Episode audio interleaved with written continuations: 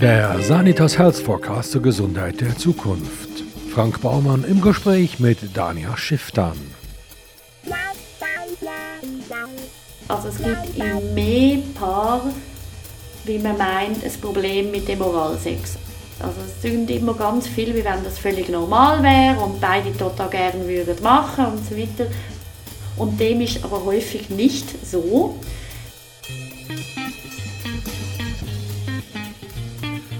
Dania Schifftan ist klinische Sexologin und Psychotherapeutin. Ihre Arbeit basiert auf dem Konzept des Sexokorporell, das Sexualität als erlernbar ansieht. Als Expertin für Sex und Partnerschaft ist sie regelmäßig im Fernsehen, im Radio und in Podcasts zu sehen bzw. zu hören. Außerdem hält sie Vorträge und gibt Workshops. Dania Schifftan lebt mit ihrem Mann und ihren zwei Kindern und dem Familienhund in Zürich. Tanja Schifftan in der Sanitas Health Forecast Studie 2023 sagen mehr als drei Viertel der Befragten, dass der Geruch eine große bis sehr große Rolle spielt, wenn sie sich zu einem anderen Menschen hingezogen fühlen. Das Aussehen kommt mit 75 Prozent erst auf dem zweiten Platz. Warum spielt denn der Geruch für uns so eine große Rolle? Also es ist natürlich ein steiler Einstieg, aber natürlich das Wichtigste, was wir wissen wollen, es ist ja nicht nur der Geruch selber, sondern auch der Geruch zu welchen, in welchen Gelegenheiten oder in welchen Situationen. Das heißt, ganz basic ist ja zuerst einmal der von der genetischen Passung. Also das heißt, je verschiedener wir sind, desto interessanter ist ist der andere für mich. Nämlich immer im Sinne von der Fortsetzung. Also das heißt, wenn ich nachher ähm, gesunde Babys haben dann muss ja das genetische Material, das der andere mitbringt, mega verschieden sein. Und das heißt, ich suche mal zuerst jemanden, der komplett anders schmeckt wie ich, anders riecht, aber auch vom ganzen Genpool völlig anders ist.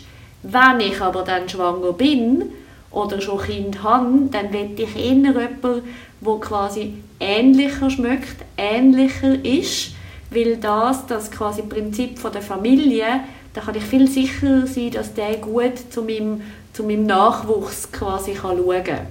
Und jetzt aber noch eine Ergänzung, was auch mega spannend ist, wenn ich erregt bin, schon erregt bin, dann finde ich zum Beispiel Schweißgeruch etwas viel Anziehendes, weil das voll von Testosteron ist oder so von von Aufregung und Erwartung. Wenn ich aber gerade in meiner lustlosen Phase bin, dann muss mein Gegenüber quasi immer wie kleiner schmecken. Dann finde ich äh, geruchloser sehr viel interessanter. Gibt es denn bestimmte Duftstoffe, die für die sexuelle Erregung zuständig sind? Absolut. Also ich meine, die, die ganze Parfümeure und Nase, die leben ja von dem, dass die immer wieder Neues finden und Neues zusammenmischen, wo uns aktivieren Also was zum Beispiel aber nur schon spannend ist, was dem ja völlig widerspricht, ist, dass wir im Moment so eine Null-Haar-Politik haben. Also keine Behaarung im Genitalbereich, keine Behaarung unter der Achselhöhle, die auf dem Kopf müssen andauernd äh, gewaschen werden. Das heißt, das sind alles Orte, wo sich eigentlich der natürliche Duft von einem Menschen würde sammeln und an sich die Idee hat, den anderen dafür zu interessieren, wie ein Blümchen. Aber wenn wir ständig alles wegwaschen und wegschneiden, dann hat es sehr wenig Eigengeruch und das ist natürlich, kann es Gegenüber dann trotzdem schmecken, irgendwie das funktioniert auf so vieler Basis, das schmeckt mir trotzdem, ist aber eigentlich recht schade, dass das alles weggeht. Mhm. Ja, und was schmeckt es gegenüber dann jetzt unten, wenn es ja nichts mehr hat? Entschuldigung, was? ja, eben. Wie schmecken die Frauen im Intimbereich? Mega verschieden, wenn das die Antwort ist. Also ich meine, was nochmal schnell eine Ebene weiter oben. Es gibt Menschen, die sagen, sie schmecken den Menschen die Emotionen an. Also zum Beispiel, meine Mami hat können sagen, wenn mein Papi heimgekommen ist, ob er verrückt ist oder nicht. Oder ob er Stress hat oder nicht. Oder ob er glücklich ist oder nicht. Also es gibt tatsächlich die Menschen, die anhand vom Körpergeruch sagen, ich weiß, wie du drauf bist. Also was ich mir zutraue, ich schmecke, wenn meine Kinder krank sind, zum Beispiel. Also sie schmecken dann krank. Also das heißt, über die Nase regulieren wir effektiv mega viel an Sozialem. Jetzt, der Intimbereich, das ist auch extrem unterschiedlich bei den Frauen je nach Zyklustag, wo sie haben. Auch Ernährung zum Beispiel hat immer einen Einfluss, aber auch wie gesund natürlich ihre Vagina ist und ihre Vaginalflüssigkeiten. Das Interessante ist aber, dass es je nachdem, wie gewöhnt sich, jetzt sagen wir mal, ein heterosexueller Mann, wie gewöhnt er sich ist, Frauen zu riechen und zu schmecken, also auf Schweizerdeutsch gibt es ja nur zu schmecken, aber ich meine sowohl mit der Nase wie mit dem Maul, ähm, desto einfacher geht es dem, auch zum Beispiel Oralverkehr, wenn dem das aber mega unvertraut ist und der zum Beispiel in einer Umgebung aufgewachsen ist, von sehr viel Hygiene und ja nicht irgendwie Körpergerüche, dann wird der relativ wenig Spaß daraus ziehen aus dem Oralverkehr. Also wird der relativ Mühe haben mit dem Ganzen. Also im Gegensatz zur Solosexualität ist der Oralsex ja doch etwas, wo besser zum Zweiten geht. Was fasziniert uns denn so an dieser sehr intimen Form vom Sex? Ja, das ist eine gute Frage, weil in meinem zweiten Buch «Keep It Coming» habe ich beide Fälle drin, wo er nicht gern leckt und sie nicht gern blast. Also es gibt in mehr Paar, wie man meint, ein Problem mit dem Oralsex. Also es klingt immer ganz viel, wie wenn das völlig normal wäre und beide total gern würden machen und so weiter. Und dem ist aber häufig nicht so.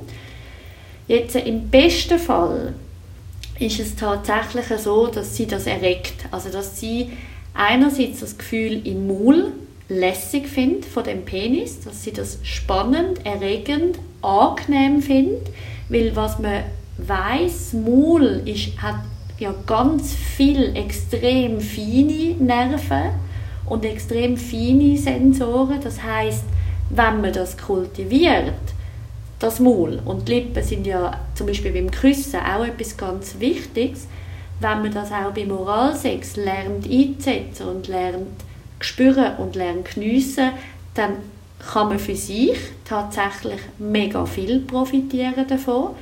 Aber zum Beispiel profitiert man vielleicht auch davon, weil man sieht, dass es der andere sehr erregt, also wie über die Augen, weil man dann mitbekommt, dem gefällt das sehr.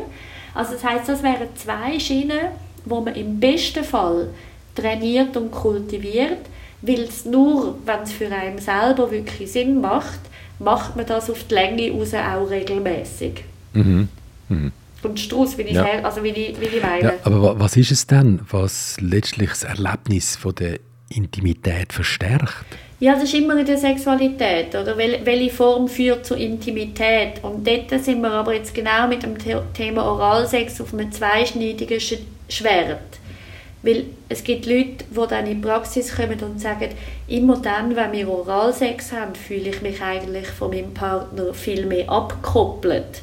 Weil er gar nicht bei mir, also sozusagen bei meinem Herz ist, sondern da irgendwo weit unten und ich spüre ihn dann nicht so gut oder nehme ihn nicht so gut wahr und ich fühle mich ausgestellt und ich fühle mich irgendwie fremd oder entfremdet. Also das heißt das ist tatsächlich, oder ich fühle mich zum Beispiel dominiert, oder? Das heißt Frauen manchmal, wo zum Beispiel am Mann eben eine blasen, also Fellatio machen, auf äh, anders Sprech, die sagen dann, ja, aber ich habe das Gefühl, er drückt mich ab, er dominiert mich. Aber wenn es natürlich gelingt, das so wahrzunehmen, dann ist Oralsex tatsächlich etwas vom Intimsten, was es gibt. Weil das Gesicht am Genital vom anderen zu haben, ist tatsächlich ein, ein, ein, Schritt. Das ist sehr, sehr viel Nähe. Ja, ist aber auch nichts Neues in dem Sinn. Es, äh, jetzt einfach mal rein historisch gesehen. Null. Und es ist eine praktische Verhütungsmethode zum Beispiel. Also auf diesem Weg wirst du garantiert mal nicht schwanger. Also es ist das kommt schon in der Bibel vor, die Geschichte mit Oralsex. Also das ist nicht, das machen auch Tiere, abgesehen davon. Also Tiere haben nicht immer nur Sex von der Fortpflanzung. Ich habe letztens ein Video mit zwei Gorillas gesehen, die Oralsex miteinander haben. Also großartig. Das heißt, die Idee, dass es immer noch, glaube ich, in ein paar Staaten von Amerika verboten ist, das ist total absurd, weil das ist ein absolut logisches, menschliches Bedürfnis, wo eben im besten Fall wahnsinnig viel Freude macht. Es ist ja auch so, dass äh, vor allem bei einer jüngeren Generation der Oralsex gar nicht als Sex im herkömmlichen Sinn betrachtet wird. Also da haben natürlich die Amerikaner mit ihren bigoten Vorstellungen schon äh, einen, einen wesentlichen Beitrag dazu geleistet. Ja, das ist ja immer so die Diskussion, oder? Also schon nur in dieser Frage hat es ja gewisse Wertung drin. Es gibt guten Sex, es gibt schlechten Sex, es gibt richtigen Sex, es gibt falschen Sex. Ich denke mehr so in der Kategorie, alles, was irgendwie Spaß macht und Freude macht und im gegenseitigen Konsens ist, ist doch einfach les. Oder? Das macht einfach Spaß und wenn es dir gut tut und du das gerne wieder machen willst, dann mach's. Wichtig ist ja mehr, dass man zum Beispiel weiss, Krankheitsübertragung, Schwangerschaft etc., also so im Sinne von Risiken und Nebenwirkungen, lesen Sie die Packungsbeilage. Wenn du über das weißt, ist doch tatsächlich einfach alles Sex oder Sexualität und genau Paare, die regelmäßig miteinander Sex haben, wissen, dass es da ja sehr viel über, über Vorspiel, über Nachspiel, manchmal eben eine Berührung viel erotischer kann sein wie schlussendlich Geschlechtsverkehr. Also das heißt, wenn wir dort auch unser, unsere Gedanken ein bisschen mehr auftun und ein bisschen mehr auch als Sex wahrnehmen, dann wäre glaube ich, viel auch zufriedener. Ja, das wäre sicher so, aber leider tragen die Menschen gerade äh, wenn es ums Thema Sex geht, einen schweren Rucksack mit sich herum, der halt eben auch von der Erziehung und der Religion prägt ist. Religion und Kultur und Soziales und mehr und mehr und mehr. Natürlich haben junge teilweise mehr Chancen, das zu brechen, einfach weil sie eh noch mehr am Ausprobieren sind. Es ist aber irgendwie auch unfair zu sagen, was Hans nicht, äh, was Hänschen nicht lernt, lernt Hans nimmer mehr, weil das stimmt einfach nicht. Hirnphysiologisch ist es so, dass unser Hirn immer plastisch bleibt, immer lernen kann.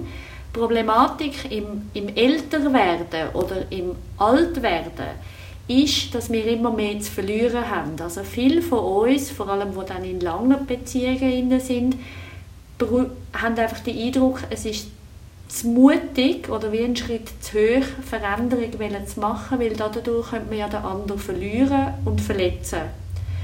Gleichzeitig ist es aber so, dass die meisten von uns sich eine lebendige Sexualität wünschen, bis ins höhere Alter. Und dafür braucht es einfach mega viel Mut. Also man muss durchaus die selber gesetzten Normen und Dogmen und Rituale, die man hat, einfach brechen, weil sonst haben wir am Laufmeter eingeschlafene Sexualitäten, die eben dann doch auch nicht mehr wirklich Spass machen. Braucht es eine Anleitung dazu oder äh, kann man das auch selber machen? Es gibt tatsächlich viele Leute, die durchaus wüssten, was sie verändern wollen, aber dann zum Beispiel lieber in eine Therapie oder in eine Beratung kommen, weil es einfach einfacher ist, wenn ein Dritter dabei ist, der das bespricht und, und anspricht und moderiert und dann fällt es manchmal leichter, ähm, die Schritte zu machen, wie wenn man alleine daheim ist und dann irgendwie miteinander wütig ist und irgendwie findet, ja, aber du bist doch irgendwie komisch, dass du dir dieses und jenes vorstellst. Einfach nochmal schnell so als Müsterli, was passiert, was ich interessant finde, ist, die meisten von uns haben irgendeine Form von sexueller Geschichte, das ist eine Kreisli, dann trifft man auf jemanden, der das andere Kreisli hat und dann, wenn man am Anfang zusammenkommt, dann, dann probiert man wahnsinnig viel aus. Und, und irgendwie findet, ja mal, das ist eine lässige Idee und kommt dieses und kommt jenes. Und dann aber versucht man mit dem anderen ja liebevoll zu sein und wenn man merkt, das passt dem anderen nicht, dann spickt man es quasi raus. Und dort landet man sozusagen beim kleinsten gemeinsamen Nenner, weil man irgendwie dann merkt, okay, mit dem haben wir beide gute Erfahrungen gemacht, das ist lässig aber wie es halt schon sagt, der kleinste gemeinsame Nenner wird irgendwann mal langweilig. Und das ist eben ein das Problem, dass wenn man sich dann so ein beobachtet und so ein die Sexualität, die man lebt, in welcher Form auch immer, so ein beobachtet, dann merkt man irgendwie, okay, ja, das kann ja tatsächlich nicht wirklich Spaß machen. Aber die Hürde, eben etwas Neues dazuzunehmen, ist meistens ein zu gross. Und dann fällt es zum Teil leichter, dass ich muss suchen weil dort hat man halt nicht so viel zu verlieren. Und lieber lebt man das dann eben zum Beispiel mit Prostituierten oder mit Liebhaberinnen oder mit der nächsten Ehefrau aus, anstatt dass man es quasi dort riskiert, wo man wo man vielleicht schon eine Beziehung hat. Ja, Angst ist das grosse Problem. Genau, Angst verletzt zu werden, Angst abgewertet zu werden, abgestempelt werden, Angst auch zu realisieren, der andere will das wirklich nicht. Weil solange noch irgendeine Hoffnung besteht, ja, vielleicht irgendwann Mal kommt es dann schon dazu, ist dann auch weg. Und darum, man kann gar nicht sagen, es gibt einen richtigen, richtigen oder falschen Zeitpunkt für Therapie.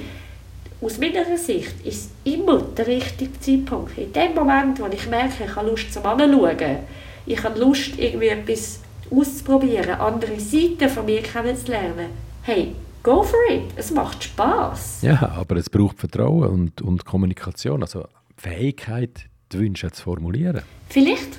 Und vielleicht ist das Rössli auch von der anderen Seite gäbiger aufgezäumt, dass man sagt, okay, ich fühle mich zwar mega unsicher und ich habe mega Schiss und wir können von gar nicht gut miteinander reden, ich probiere es aber trotzdem.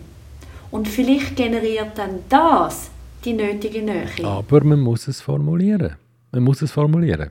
Du kannst es auch zeigen, du kannst es auch vortanzen, du kannst auch den Kopfstand machen. Es gibt im Fall Kommunikation, der Watzlawick, das ist so einer von den früheren Forschern, hat immer gesagt, man kann nicht nicht kommunizieren. Also nur weil ich vielleicht nicht kann Penis und Vulva und Vagina sagen oder beim Wort Ejakulation schon wieder einen Knopf in der Zunge habe, das heißt nicht, das Projekt ist gestorben. Was es braucht, ist Mut. Und Mut ist etwas, was wahnsinnig schwierig ist. Weil eben Mut kann enttäuscht werden, aber Mut kann auch belohnt werden. Ich glaube, das Problem ist das, dass nicht reagieren eben auch ein Problem ist. Oder all die Leute, die meinen, ja, lieber mache ich nichts wie das Falsche, nichts machen hat auch seinen Preis. Und wenn man sein Leben lang nicht in die Sexualität oder die gemeinsame Sexualität investiert, dann geht die Beziehung eben auch kaputt.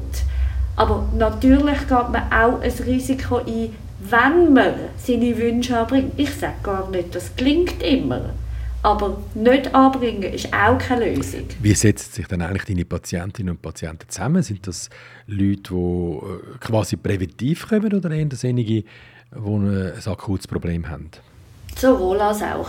Also ich habe wirklich, ich habe Patienten einzeln wie Paar zwischen, ich sage jetzt 20 und die älteste ist 86, wo einfach wo, wo die einen wirklich in dem Sinn klassische Störungen und Probleme haben und es gibt andere, die finden, hey, ich will einfach mehr erleben, ich will mehr erweitern. Zum Beispiel ein grosses Thema ist Frauen und Lust oder Frauen und das Thema Orgasmus, wo wir sagen, es ist schon okay, wie es ist. Aber irgendwie höre ich immer wieder, dass man da viel mehr herausholen kann, dass man viel mehr kann erleben kann, dass man viel mehr kann spüren kann. Und dann kommen sie und finden, sie würden gerne mit mir genau das entwickeln, um zu schauen, ob es da tatsächlich mehr gibt. Also das heißt, es ist extrem verschieden, mit was für Anliegen die Menschen kommen. Ich glaube eben, dass Blasen ein wichtiger Aspekt wäre, um äh, Beziehung am Leben zu halten. Also Anblasen vom Feuerli. Man sagt ja am Anfang von der Beziehung knistert und brennt das Feuer, aber im Verlauf der Beziehung wird, wird aus dem lodernden Feuer eine Glut. Und die Glut die ist natürlich viel heißer, aber man muss dann auch ab und zu wieder ein Hölzchen drauflegen und ein bisschen reinblasen, damit das Feuer nicht ausgeht. Sag mal, kannst du als Sexologin bei diesem Prozess behilflich sein? Also ich bin keine gut im Blasen.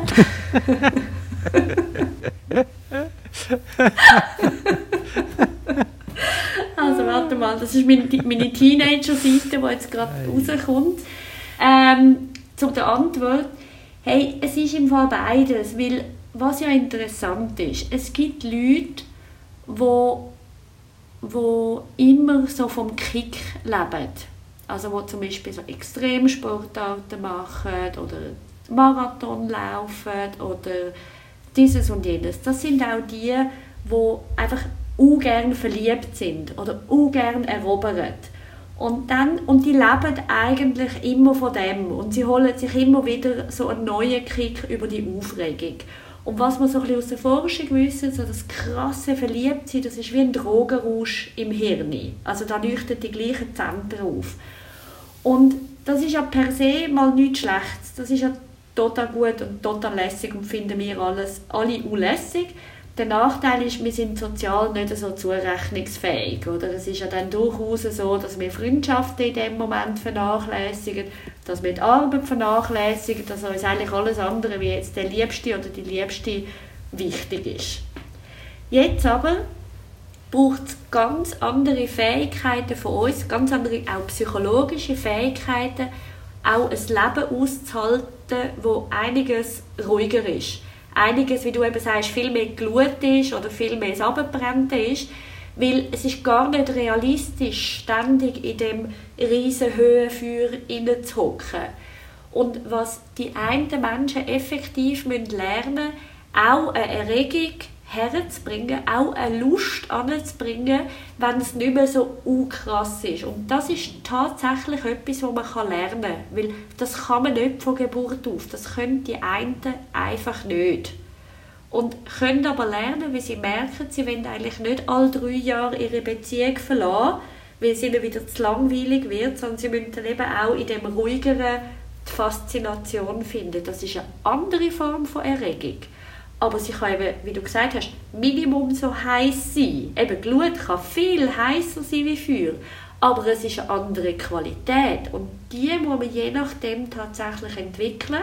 Und wenn wir da wieder beim Blasen sind, dann kann durchaus eine Therapie die nötigen Fragen stellen, die nötigen Übungen geben, damit man überhaupt dort anfängt zu merken, ah, das könnte ja interessant sein das könnte mich interessieren, dort wollte ich hingehen. Du, eine Frage, die mir jetzt gerade in den Sinn kommt. Kann der Mann den Geschmack von seinem Sperma beeinflussen?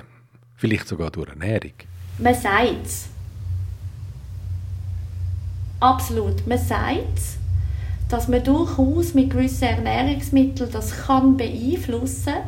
Was ich einfach noch lustig finde in dieser Debatte, immer, wenn ich Mann, oder fast immer, wenn ich Männer frage, haben sie dann ihr Sperma schon probiert, dann finden sie, oh Gott bewahre, wieso denn? Und ich finde immer, ja, ist aber noch interessant, sie wünschen sich Oralverkehr, sie haben sogar die Fantasie, dass zum Beispiel die Frau oder das Gegenüber, vielleicht auch ein Mann, das Sperma schluckt und lässig findet aber sie selber findet das, was, was aus ihrem eigenen Körper rauskommt, irgendwie grusig und bedrohlich.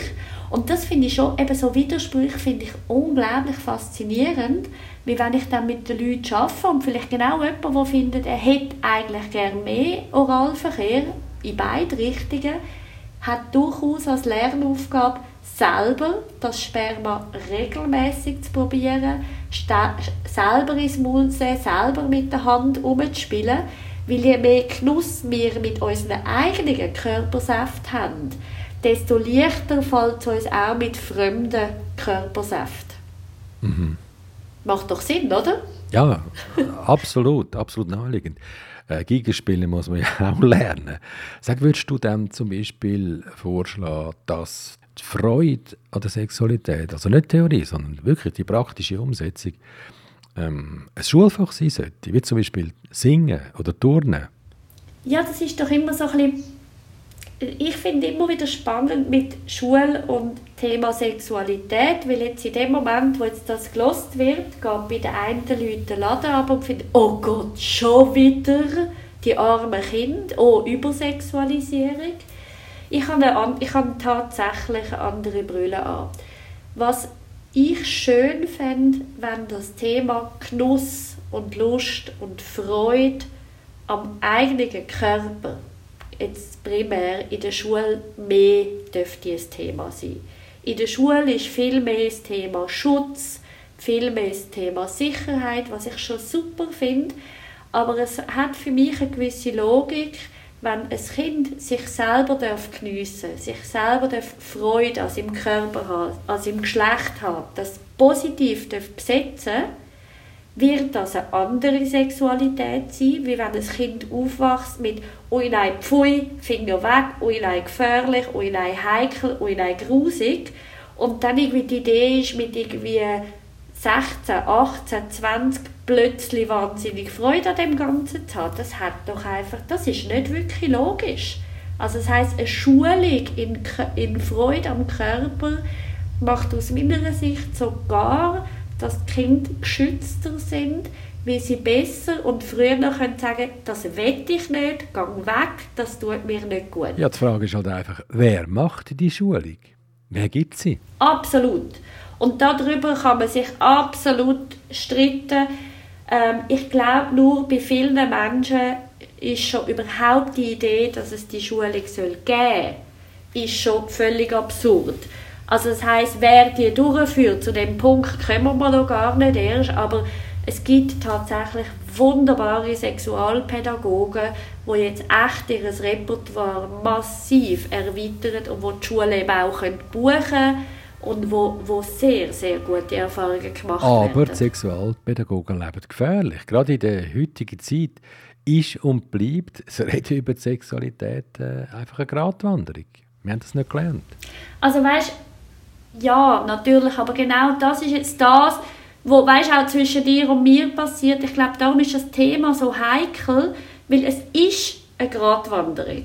Was ist noch okay und was nicht. Genau. Aber aus dieser Angstpolitik heraus, dass es ja nicht zu weit geht, macht man das andere dafür gar nicht. Und das kann auch keine Lösung sein. Also, in welche Richtung wird sich denn jetzt die Sexualität entwickeln? Keine Ahnung, ich bin doch kein Orakel. Nein, ich, ich finde es irre spannend, oder? Ich bin jetzt 15 Jahre Sexualtherapeutin. Nein, fast 16 Jahre Sexualtherapeutin. Ein Teil ändert sich nie. Es sind die gleichen Fragen, die ich als Kind hatte, es sind die gleichen Fragen, die meine Großeltern als Kind hatten. Und es sind die gleichen Fragen, die meine Kinder haben.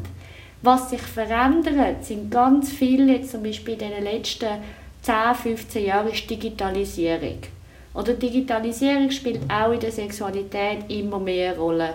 Das ganze Online-Dating, das ganze Sexting, das ganze Penisfotos in der Gegend umschicken, äh, was auch immer. Das sind neue Herausforderungen, die es gibt.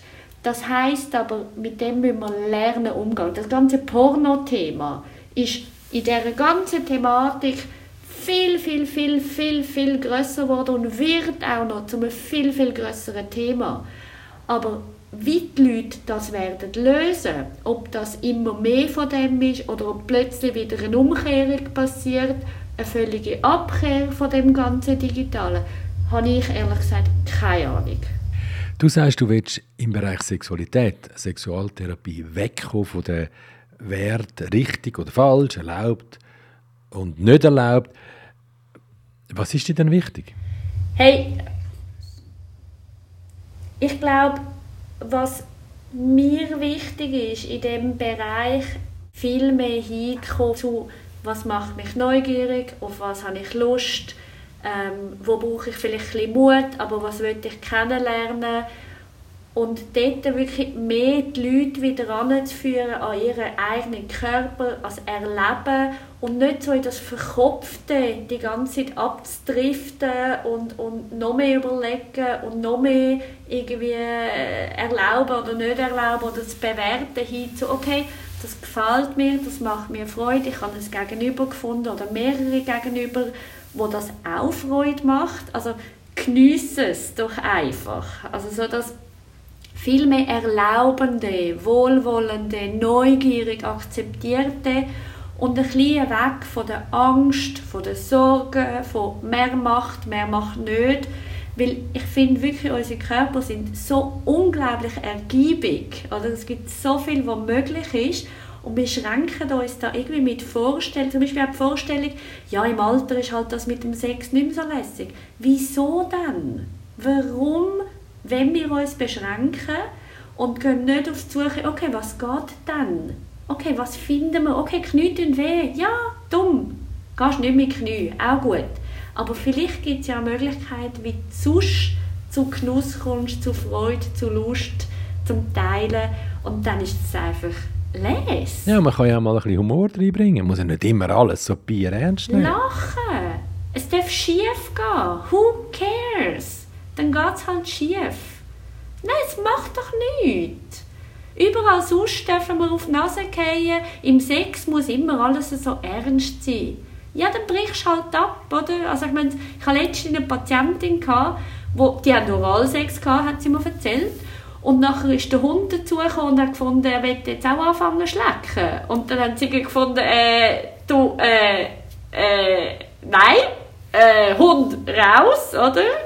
Und dann sind die beiden scheinbar total betrüppelt dort gehockt und haben dann gefunden, ja und jetzt, was machen wir? Und dann sind sie halt aufgestanden und haben sie gelassen. Und dann sind sie irgendwie in der Beratung gekommen und gefunden, ja Mist, und jetzt haben wir doch ein Problem. Und überall gesagt, wieso? Ist doch eine lustige Anekdote, wunderbar, ist doch nichts passiert. Dania schifft an.